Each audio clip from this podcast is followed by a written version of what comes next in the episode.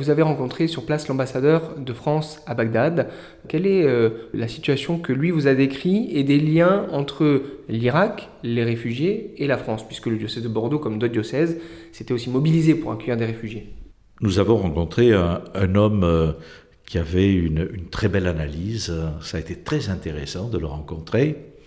Euh, c'est un peu difficile d'ailleurs de le rejoindre, dans la mesure où là aussi, je parlais de villes banquerisées, mais les ambassades sont aussi euh, banquerisées. Il faut montrer véritablement euh, patte blanche et il faut franchir un certain nombre donc de, de, barrières militaires avant de pouvoir accéder dans un tout petit couloir entre des murs de béton à cette ambassade. Ce que lui nous a dit, c'est qu'il comprenait à la fois tout à fait le discours du patriarche invitant les, euh, les chrétiens d'Irak à rester dans leur pays, et en même temps, il disait, nous sommes quand même confrontés à un certain nombre de situations euh, où ces chrétiens ont été victimes de violences.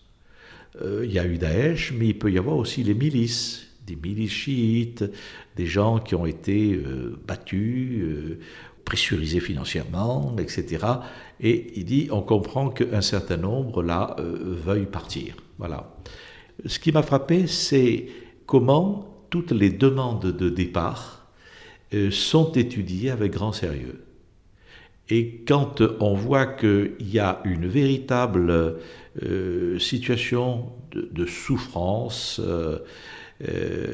à ce moment-là, l'autorisation donc de, pouvoir entrer en France est donnée. On avait l'impression que tout était bloqué et sur place on s'aperçoit que c'est pas tout à fait exact. Lui nous a dit chaque fois que je vois une situation euh, où on sent que les gens ont vécu quelque chose de dramatique, euh, là nous, nous accueillons ces demandes.